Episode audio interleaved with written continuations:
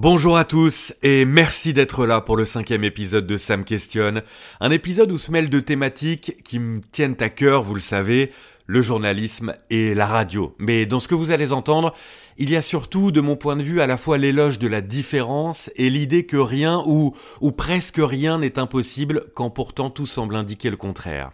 Laetitia Bernard, car c'est d'elle dont il est question, a 38 ans, elle est journaliste et présente les journaux des sports sur France Info, elle a aussi sa propre chronique sur France Inter, mais ce qui fait sa singularité dans ce monde assez formaté des médias, c'est qu'elle est aveugle de naissance. Et pourtant, magie de la radio, mais surtout résultat d'années de travail et de soutien sans faille, rien ne s'entend, son handicap s'efface quand sa voix traverse nos postes ou nos téléphones. Et ça, ça me questionne.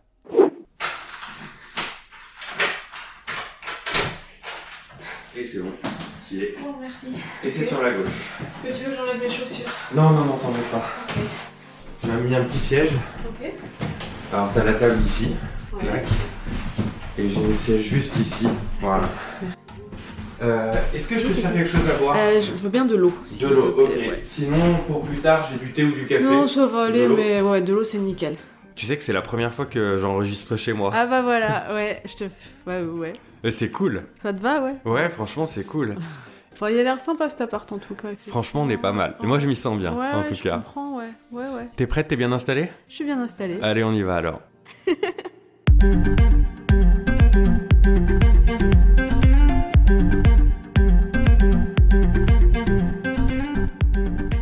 Laetitia, un micro face à toi, euh, ça va, t'es pas trop dépaysé Non, c'est vrai que je m'en rends même. Enfin, c'est pas que je m'en rends même plus compte, mais oui, ça me gêne pas. Enfin, ça me fait pas peur. Pour t'expliquer un peu le concept de Sam Questionne, euh, habituellement c'est une interview assez classique finalement, et j'ai décidé de le faire évoluer un peu avec toi ce concept pour Ah ce cinquième épisode, parce que j'ai remarqué dans les conversations précédentes que ce qui marchait le mieux finalement, c'était pas toutes les questions que j'avais préparées, mais plutôt quand j'écoutais et que je rebondissais sur euh, les réponses de mes invités. Alors j'ai décidé quelque chose, on va tenter ensemble.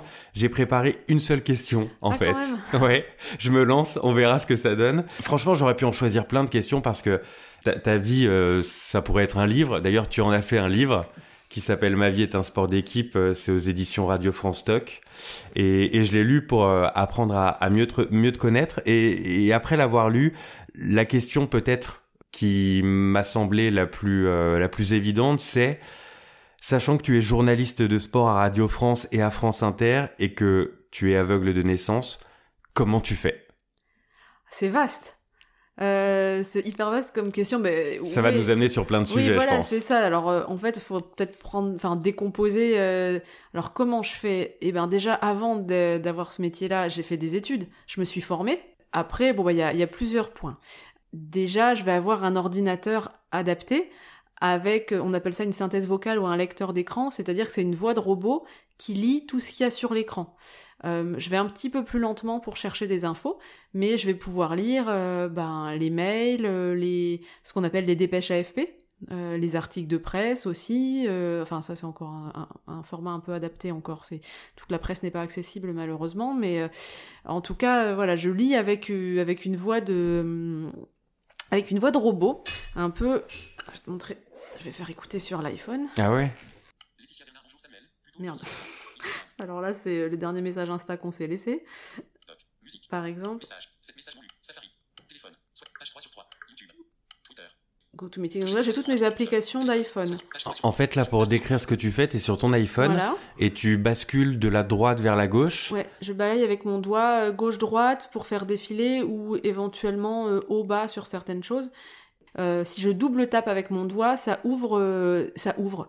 Par exemple, si je vais dans FaceTime. FaceTime, bon, j'ai pas envie d'aller dans FaceTime. Page 2 sur 3. Hop, Page 1 je sur 3. descends. Si je vais Mail. voilà, là j'ai mes, mes mails. Et- Là j'ai un. Bon alors ça va trop vite, ouais, faudrait que je te le règle plus lentement. Ouais, parce que la voix, elle est hyper Là, rapide. rien comprendre. Ouais. Et toi, t'arrives à décrypter cette voix Oui, très et rapide encore, euh, moi je le mets pas très vite, mais euh, on peut le, ça se règle ça. Le truc s'appelle VoiceOver, c'est dans tout, euh, c'est pas pour faire de la pub, mais c'est natif dans tous les Apple, dans tous les iPhones. Euh, ça existe, ça a été conçu à la base pour que tous les utilisateurs puissent, puissent utiliser un iPhone. Alors, alors. Mail. 72 emails non lus. Alors là, du coup, comme ça parle lentement, c'est un accent bizarre. Mais ça me dit qu'il y a 70 emails non lus, enfin 72. Tous les communiqués de presse, j'ai là le tout ce qui est France Info qui me donne les invités de la journée. Euh, là, j'ai un communiqué de presse euh, sur le MMA. Le MMA revient en France à Reims le 26 février prochain. Ok. Voilà. Donc, donc ça, ça te permet de préparer tes interventions à l'antenne, notamment dans, le journaux, dans les journaux des sports le, le week-end. Oui, ça va me permettre de, de lire euh, du contenu informatif, on va dire, euh, de choper des infos, enfin d'a- d'aller lire quoi, de, de lire tout bêtement ce que vous vous lisez euh, sur l'écran, mais en par contre, je mets plus de temps parce que je peux pas euh, avoir jeter un coup d'œil général et voir ce qui ressort ou que- qu'est-ce qui est en une. Enfin, faut que je prenne le temps de tout faire défiler. Donc ça, ça D'accord. prend plus de temps. Et après, en fait, moi, je vais. Alors, j'ai deux options. Moi, je peux taper sur le clavier d'un ordinateur. J'ai appris euh, la, la dactylo. Je tape plus vite. Enfin, je tape comme une secrétaire. En fait, on m'a formé quand j'étais petite. euh, Voilà, je tape super vite. Et je, je connais le braille aussi. J'ai appris à lire en braille. Et quand je suis à l'antenne, ce que je fais, c'est que j'ai un petit appareil en braille, euh, comme un petit bloc-notes, un, mini ordinateur, mais avec un- une ligne en braille en dessous. C'est des points en braille qui sortent. Ça fait un mini texte en braille. Le braille prend beaucoup de place, mais euh, ça fait que je peux emmener. Euh, c'est comme si, ben, c'est comme une tablette en fait, sauf qu'au lieu d'avoir un écran sur lequel vous vous lisez, c'est un écran pour les doigts. Euh, Il y a des points qui sortent et je peux. Donc il y a le clavier au-dessus, je tape euh, mes textes en braille et en dessous, euh, ça s'affiche en braille. D'ailleurs, c'est assez impressionnant parce que je t'ai vu le faire sur certaines vidéos que l'on Mhm. trouve sur YouTube. Il y a un côté presque artistique. Donc, tu lis en braille ce que tu as toi-même écrit sur ce, sur Oui. ce clavier-là Ouais. et tes doigts défilent très vite pour pouvoir aller à la vitesse euh, d'une diction euh, classique. Oui, et c'est pas évident parce que on capte moins d'informations sous les doigts qu'à l'œil. C'est-à-dire que euh, on lit moins vite en braille, quand même, un petit peu moins vite. Et en plus, la taille du texte, elle est limitée sur ces appareils-là. Vous avez soit 20, soit 40 caractères, soit 80, enfin en gros. Et ça fait qu'il faut quand même euh, changer de ligne assez rapidement. Donc c'est un peu une gymnastique, ouais, euh, qui est un peu technique, qui m'a demandé pas mal de boulot, euh, notamment à l'école de journalisme. Enfin, j'ai dû bien m'entraîner, ouais, pour y arriver. Alors les nouvelles technologies, ça c'est ses on, le constate quand tu nous expliques comment tu travailles, mais j'imagine que ça plante aussi parfois ces machines-là. Euh, oui, oui. comment oui. ça se passe quand ça plante? Bah alors ça dépend. euh, Bah soit on a un ordi de secours. Ouais, vaut mieux pas que ça plante quand même. hein. Ouais. Euh, quand ça plante Ça- à, à l'antenne, par exemple. Ça t'est déjà arrivé? Oui, bien sûr, ouais. Euh, L'appareil braille, oui. Mais en fait, bah, je connais quasiment mes textes par cœur. Comme, mine de rien, la lecture, elle est pas si simple en braille, je relis toujours bien avant. Et surtout, je fais attention, enfin, quand je vais à l'antenne, je, je sais de quoi je vais parler. Donc, même si j'ai plus le texte exact, je suis quand même capable, je vais faire un peu plus court, ou, mais je vais vous donner les grandes lignes. Euh, je les ai retenus, les résultats des matchs de la veille, euh, je prends les exemples du sport, hein, mais euh, ou si je fais le portrait de quelqu'un, je me rappelle quand même de, ce que je veux dire de la, de la personne, du palmarès, du caractère. donc je, en fait, j'ai quand même une connaissance globale de ce que je vais dire. Je, peux en fait, je peux les faire par cœur. Ton, parcours, je le trouve intéressant parce que euh, va peut-être à l'encontre de ce que on nous a appris en école de journalisme, je trouve. Souviens-toi, en école de journalisme, on nous explique que notre rôle, c'est d'être témoin de l'actualité euh, et, et que finalement, la description est la meilleure façon de témoigner de l'actualité et que la meilleure façon de décrire, c'est sans doute de voir. Et toi, tu arrives à témoigner de l'actualité sans voir. Oui, alors je vais pas décrire la tête de quelqu'un ou le costume de quelqu'un. Moi, j'entends quand même, et euh, l'actualité passe aussi quand même beaucoup par des informations, euh, bah, une annonce, euh, tel propos, telle déclaration, ça je les entends. Ah bah c'est sûr que je vais pas aller faire un reportage sur la beauté des paysages. Je vais, je vais éviter. Mais euh, par exemple tout ce qui est justice, un procès, alors je vais pas forcément voir effectivement l'attitude physique euh, de, l'accusé ou des parties civiles, etc. Mais euh, au niveau de la voix, vous percevez plein d'émotions. Vous percevez des tensions, vous percevez euh, du stress, de l'énergie. Il y a, plein de choses qu'on peut.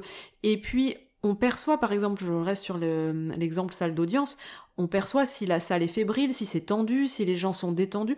Il y a plein de, vibrations qui passent au final, si on fait attention euh, au niveau, bah, au niveau écoute, euh, au niveau aussi euh, des, odeurs, des sur un lieu, on peut savoir si un lieu c'est un endroit chic ou un endroit un peu plus euh, un peu plus sobre. Je vous dis n'importe quoi, euh, bah, la, la matière des meubles ou du, du- de la chaise où on va s'asseoir. Enfin, il y, y a plein de choses, il y a plein de paramètres que moi j'ai appris à à utiliser. Est-ce que tu penses que tu les as euh, surdéveloppés, ces paramètres-là, ces perceptions-là, du fait de ne pas voir? Bah, surdéveloppé, disons que moi je sais m'en servir. Un voyant va peut-être pas forcément savoir s'en servir. Moi je me souviens une fois j'ai ramené un scoop parce que j'ai entendu en parallèle, c'était euh, enfin un scoop, c'est pas non plus le- un énorme scoop, mais je, je me souviens j'entends euh, je sais plus quel élu de municipalité dire euh, bon bah ouais faut qu'on passe à la circulation alternée. Enfin ils, ils en parlaient entre eux et c'était pour savoir si on déclenchait la circulation alternée un jour de pollution, c'est quand j'étais à, à France Bleu. Paris. Et moi, j'ai l'oreille qui est interpellée, je me tourne vers eux, je dis quoi Ah, vous, vous, alors c'est sûr ou pas? Et du coup, ils m'ont répondu, ils me disent oui, oui, là, ça y est, c'est lancé. Et du coup, j'ai j'ai prévenu tout de suite. euh, Enfin, je leur ai dit bon bah c'est bon, c'est fait. J'ai eu l'info avant les autres ou, les caméras ou quoi, parce que en fait, eux, ils écoutaient pas, ils étaient en train de mettre le matin. Moi, j'avais toujours une oreille qui traînait. Bon, à l'inverse. euh, vous, vous allez repérer que deux personnes se rapprochent l'une de l'autre et sont en train de se parler, donc vous allez vous demander ce qu'ils se disent. Mais je veux dire, euh, il y a d'autres, euh, il y a d'autres options pour, euh, enfin, Ce sont d'autres réflexes journalistiques, ça, en fait. Exactement. Alors concrètement, j'aimerais savoir comment ça se passe en studio pour toi. Normalement, dans quasiment toutes les stations de radio, tu as une petite lumière rouge qui est à côté du micro qui te permet de savoir si tu es à l'antenne ou si tu n'es pas à l'antenne. Comment tu le sais, toi, quand tu es à l'antenne ou pas? Enfin, non, mais ça, c'est. De temps en temps, on se fait avoir parce que, bah, par exemple, quand il y a un reportage qui est diffusé, euh, là, je sais que les... qu'on n'est pas à l'antenne, puisque Bien sûr. euh, c'est diffusé, donc là, on discute. Et puis, j'ai toujours euh, l'oreille du casque qui est reliée à la régie, et les techniciens nous préviennent dès que ça change. Ils nous disent attention, ou ouvert, ou fermé. Donc, euh, les techniciens nous parlent, me parlent. Et euh, même le présentateur. Alors, ça nous est arrivé des fois, justement, de d'être en conversation ou de se donner des infos, et tout à coup, c'était ouvert. Donc, on peut nous entendre dire un mot, mais bon, en général. Ce qui euh, arrive régulièrement ouais, ça euh, arrive à tout le à monde, tout le monde, Ouais, d'ailleurs. ouais. Et, et j'ai noté dans, dans ton livre Ma vie est un sport d'équipe un, un geste qui m'a marqué, un geste plein de bienveillance de Patricia Martin, voix emblématique euh, d'Inter et, et présentatrice le week-end euh, notamment du, du 6-9, euh, qui pose une main sur ton épaule quand euh, vous êtes à l'antenne. Oui, en fait, souvent, euh, je rentrais, ils étaient encore à l'antenne ou les micros étaient ouverts. Donc, euh, elle, elle m'aidait en même temps à, repérer ma chaise. Quand j'arrivais et que oui, qu'ils étaient, que c'était encore ouvert, et c'était pour me dire coucou en même temps, mais pour me dire on est à l'antenne, quoi. Mais c'était c'était très sympa, ouais. Et, et d'ailleurs, on note dans ton histoire qu'il y a beaucoup de bienveillance autour de toi dans, dans ton parcours. Euh, oui, énormément, mais même encore euh, quand je rentre dans le studio de, de France Info, euh, quand je fais les parfois les matinales en semaine, mais Marc Fauvel qui se lève, qui me prend par les épaules, qui m'aide à m'asseoir, euh, qui me met la main sur le casque ou sur le micro. Enfin, oui, oui, euh, les les gens progressivement aussi, à force de me voir fonctionner, ils sont vraiment plus attentifs, ouais. Et ça t'a surpris au début, cette bienveillance? Disons qu'il y avait les deux, donc euh, c'est assez étrange. Aussi bien on peut susciter l'indifférence, voire, pff, pas dire le rejet, mais un peu quand même au niveau du handicap, handicap visuel. Et à l'inverse, on peut susciter vraiment beaucoup de bienveillance et d'empathie. Donc j'ai appris à composer avec ça. Je peux pas dire que ça m'a surprise ou pas surprise parce que depuis que je suis petite, je, vois ces différentes attitudes. Donc je j'essaye de fonctionner avec. Tu parles du rejet. Ça, ça t'est arrivé dans le cadre professionnel de de pas être bien traité? Oui, oui, enfin, oui, mais même euh, en plus, bon, voilà, on, fait un métier où il y a de la concurrence, où on fait un métier aussi où il faut être quand même assez autonome et euh, et où il y a un peu de pression, des timings, etc., etc. Oui, d'avoir des mais je suis pas payé pour t'aider ou oh, bah t'as voulu être là, tu te débrouilles, euh, tu peux pas faire ce boulot-là, tu vois pas de quoi tu parles. euh, c'est vrai, alors que euh, moi, je me suis jamais positionnée en disant à tout prix, là, je vais faire ça ou ça. Je vais par exemple jamais dire, je vais commenter un match de foot. En revanche, les émotions d'un sportif avant, du- avant une compétition, je les connais un peu, je peux en parler ou je peux, je peux discuter. Donc pour moi, j'apporte, c'est complémentaire. Comment tu réagis au rejet dont tu parlais? Euh, comment on réagit face au rejet? Bah, C'est assez triste.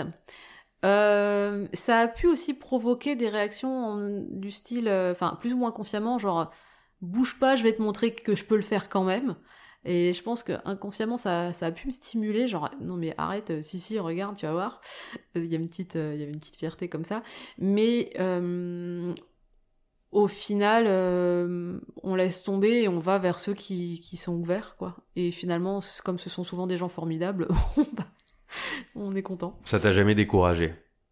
Ça a pu me décourager et je comprends que ça en décourage. Euh, après, moi, j'ai vraiment eu de la chance aussi d'avoir des gens super, donc aussi euh, d'être très très bien entourée sur euh, le plan affectif, déjà par ma famille et puis ensuite par mes proches. Mais euh, non, ça peut vraiment, ça peut faire très mal. C'est pas. Alors, en fait. Décourager, je sais pas, mais ça peut vraiment faire perdre confiance, se dire bah non, je suis nul, je peux pas, je suis nul, je sers à rien, Hmm. Je vaux rien. Ça, c'est dangereux. Est-ce que tu as passé ce cap-là, le fait que tu sois une journaliste reconnue aujourd'hui, avec déjà une, forme d'expérience, euh, que tu as prouvé que tu savais faire euh, Ce manque de confiance qui peut parfois euh, arriver, c'est- parti? Ça va beaucoup mieux. Oui, oui, je suis. Enfin, j'ai bien avancé là-dessus. Mais il m'a, fallu du temps. c'est vrai que pendant une période, j'étais vraiment. Je, je me disais, je suis peut-être pas légitime. Sans, et c'était toujours se dire, euh, euh, voilà, euh, je veux pas déranger, euh, je vais peut-être faire des bêtises. Ça c'était assez, assez délicat à, gérer, mais c'est vrai que là maintenant, dans mes relations même avec mes collègues, je vois qu'il y a plus de confiance, que on... la- l'atmosphère de travail est beaucoup plus, pour moi, beaucoup plus saine, beaucoup plus équilibrée, et, euh, et je suis vraiment contente d'avoir franchi ce cap. Et quand tu te doutais de ta légitimité, c'était toujours par rapport à ton handicap, c'était jamais par rapport à tes compétences acquises, ta formation et ce que tu avais Euh, montré. Si, si, en Si, fait, aussi. du coup, ça fait un tout. C'est un espèce de mélange. Euh, parce qu'en fait, c'est difficile de dissocier son handicap de ses compétences. Et en fait, euh, je- tu- dis toujours, t'as pas assez de compétences. T'es pas assez bonne. Ça, par contre, c'est un- c'est une sorte d'aiguillon aussi. euh, c'est faut que tu fasses plus. Faut que tu. C'est toujours à, l'école. Bon, heureusement, j'aimais bien ça, mais c'est faut que t'aies des bonnes notes. Sinon, euh, sinon déjà qu'à la base, on croit que tu vaux rien vu que t'y vois pas.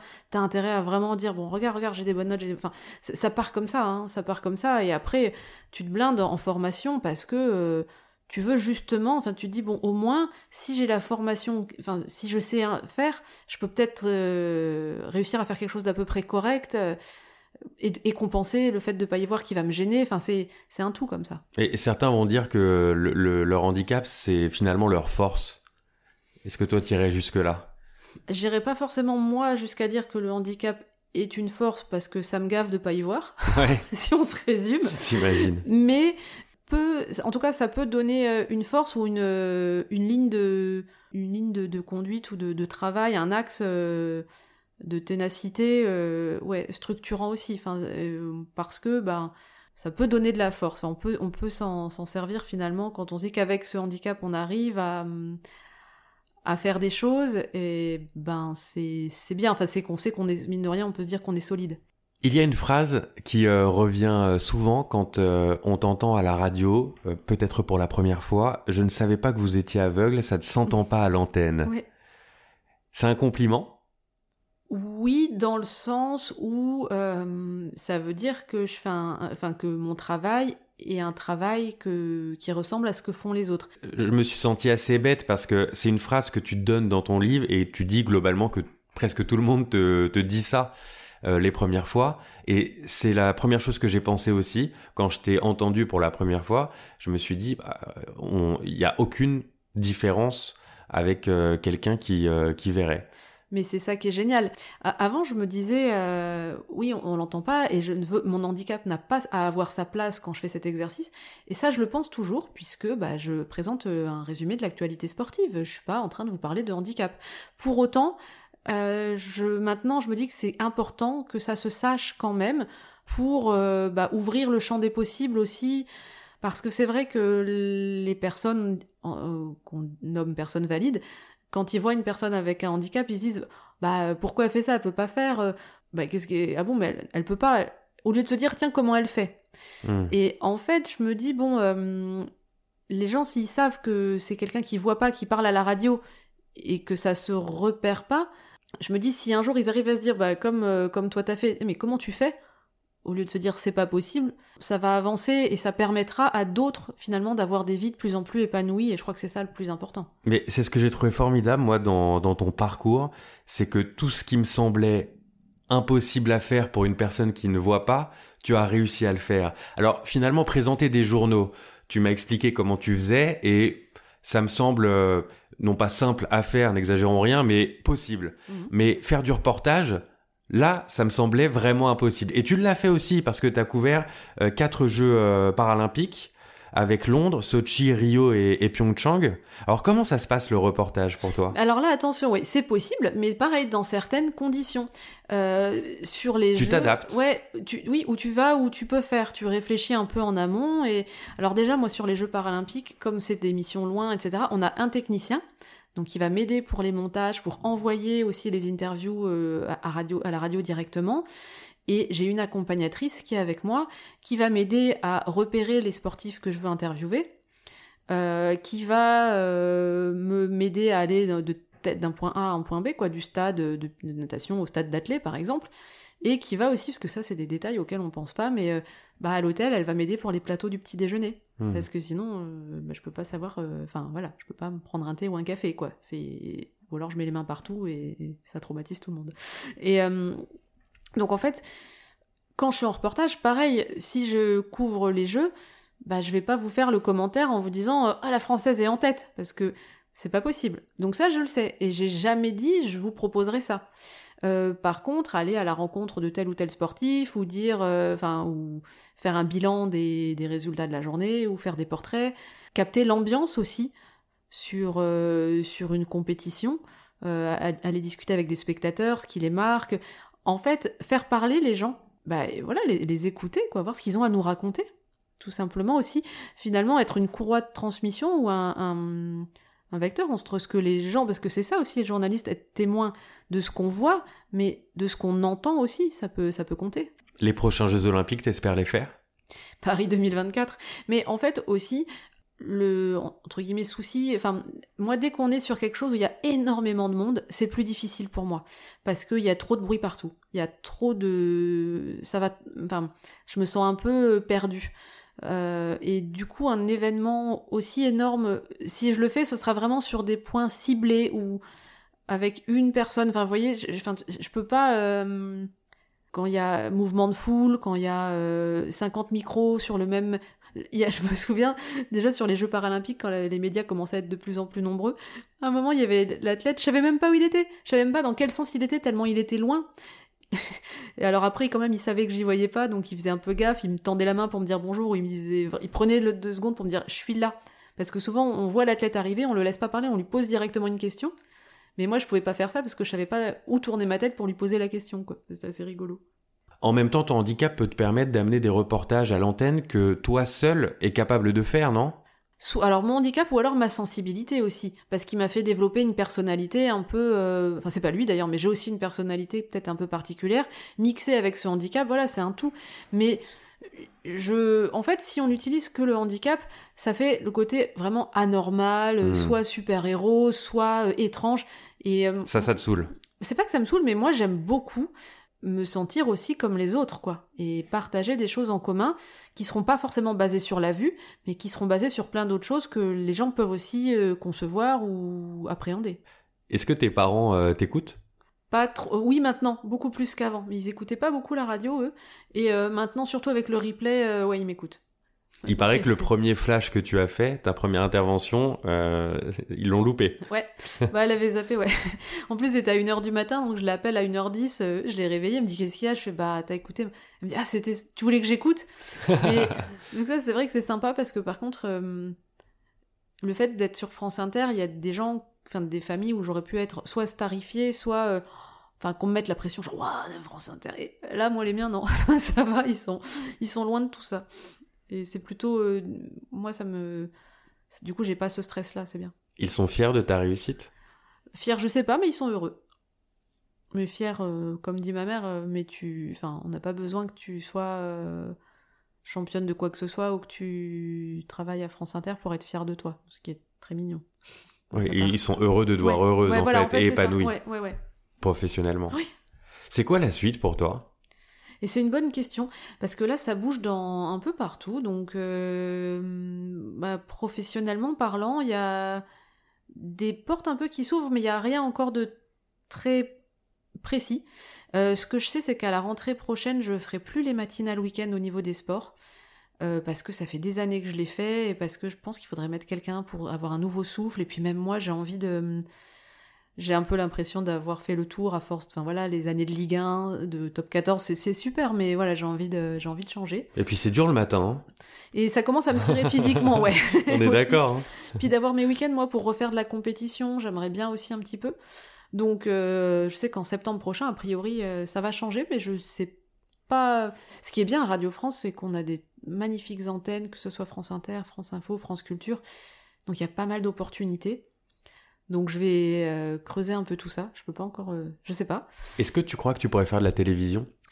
Alors, c'est compliqué la télé parce que mettre une aveugle euh, à la télévision, c'est sûr que je, je parle de manière très cash, hein, mais il y a l'aspect visuel qui peut dérouter. C'est vrai que bah, le fait, moi, de pas y voir, je vais avoir peut-être un rapport différent à l'image, mais du coup, moi, ça m'amuse. Euh, c'est pour ça, par exemple, que j'ai un compte Instagram, juste par, euh, par goût du paradoxe. Et finalement, en télé, je pense, moi, j'ai fait, j'adore faire du reportage télé avec euh, des gens qui ont une bonne culture de l'image parce que j'apprends aussi plein de choses. Le visuel, ça fait tellement partie de, la vie que moi, ça me, passionne aussi, bizarrement. Je, m'ouvre, enfin, je suis très curieuse de tout ça.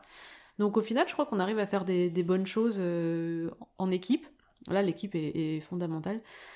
Donc après, par exemple, moi je travaille sur des programmes pour France 5 qui- souvent qui s'appellent les À vous de voir, c'est des 26 minutes sur le handicap visuel. Mais là, c'est que sur le handicap visuel.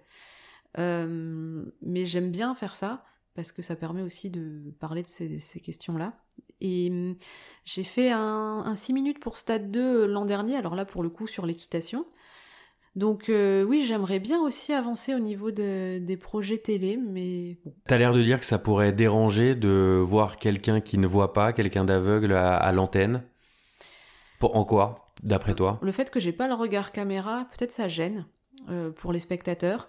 Je pense, je me dis aussi si on me voit en train de lire en braille sur mon, mon ma tablette braille, est-ce que les gens ils vont pas se focaliser là-dessus et du coup malheureusement pas écouter ce qui se dit ou regarder euh, je, je sais pas. Peut-être au début, mais ça passera comme tout, non? Tu crois pas? Oui, mais alors là, moi je pense, moi j'aimerais bien, franchement j'aimerais beaucoup casser ces codes-là, et puis justement aussi, effectivement, si on voit une personne aveugle être journaliste et parler euh, d'Europe, de musique classique, enfin d'autres choses que de handicap finalement, ça va banaliser le handicap dans le bon sens du terme. Et ça, je trouverais ça vraiment très très chouette, et moi je serais prête, oui, à, aller vivre cette expérience-là, mais il faut une volonté euh, de la part des... euh, des employeurs, comme on dit, enfin des, des rédacteurs en chef ou des directeurs de, de programme. Et est-ce que tu dois comme un exemple? C'est un peu prétentieux comme un exemple. Je, je me vois. euh, Enfin, je fais ce que je peux et je le partage volontiers. Tant mieux si, si ça peut inspirer ou motiver en tout cas, en tout cas des gens. Mais non, je suis pas un exemple. euh. Je suis un peu toute seule. Ce serait bien qu'il y en ait d'autres. ça serait bien. Et ça, c'est des fois j'ai un peu plutôt l'impression d'être l'arbre qui cache la forêt. Et ça, c'est un peu douloureux. Il y en a qui font aussi des choses super et voilà, mais j'en vois encore beaucoup qui, qui m'appellent un peu au secours quoi, en me disant comment je peux faire, etc. Donc, euh, c'est pas si simple. Laetitia, on arrive bientôt à la fin de ce podcast. J'ai les questions totems qui sont toujours les mêmes et qui Oui. reviennent. Juste avant, si tu m'y autorises, j'aimerais bien lire la fin de ton livre, les dernières lignes, euh, parce qu'elles m'ont fait rire et que j'aimerais les partager. Tu dis J'aimerais juste savoir s'il sera à nouveau possible d'écouter des concerts, chanter, faire des sorties sportives à plusieurs, voyager, se serrer la main ou s'embrasser, passer du temps ensemble. Tu parles du Covid, évidemment. Mm, mm. Est-ce qu'on saura un jour faire un peu plus attention les uns aux autres, se parler davantage? Qui vivra verra. Ah non, mince, pas moi. Je trouve ça bien parce que tu termines sur de l'humour et c'est ce qu'il y a dans ton livre et c'est ce qui caractérise aussi ton, ton parcours, ce recul. Oui, mais, et, et ce côté positif, mais ce qui peut du coup déconcerter parce que le handicap est quand même normalement un sujet euh, abordé de manière très sombre, très triste et négative. Et c'est vrai que pour ça, mon livre peut peut-être un peu surprendre. Les questions te t'aiment. Allez. Alors, ce podcast s'appelle Sam Questionne. Qu'est-ce qui te questionne, toi? Euh, les couleurs. Ah oui? Je comprends pas. Je comprends pas. Mais euh, ça, c'est un truc. Mais des fois, les gens ils me disent euh, Ah, euh, si tu pouvais y revoir, enfin, t'aimerais bien y voir pour faire quoi ou quoi. Je fais Non, mais déjà, juste pour comprendre c'est quoi de voir et c'est quoi les couleurs. Ça a l'air trop cool. C'est un concept qui t'est totalement Bah, étranger. ouais, totalement. C'est très intrigant. Bleu, rouge, vert, je ne... Mais je piche même pas, c'est- énorme en fait. C'est c'est de la science-fiction. non, je sais pas, mais... Donc ouais, ça, ça me, ça, ça me questionne, ouais. Qui voudrais-tu que je questionne dans ce podcast? Un chef d'orchestre. Ah oui? Pourquoi? Ouais. Moi, Parce que je... enfin, moi j'adore la musique et j'adore aller écouter des concerts de musique classique. Et je trouve ça dingue comment ils arrivent à créer des émotions, à créer des vibrations, à comment ils choisissent les œuvres, comment... Enfin, je, je... ouais, je trouve ça passionnant. Est-ce qu'il y a une question que tu aimerais me poser? Hum, T'as quel âge? Ah, c'est vrai. c'est vrai que je t'ai jamais dit mon âge. Non. Et je t'ai pas demandé le tien non plus. Non. J'ai 33 ans. D'accord. Parce que c'est... hum, Enfin, c'est- c'est intéressant comme démarche, euh, justement, de de- d'avoir toutes ces questions euh, si jeunes, c'est bien ce qui me semblait. Enfin, euh, c'est c'est chouette comme, euh, comme démarche, comme ouverture aux autres et, et cette envie d'approfondir les choses.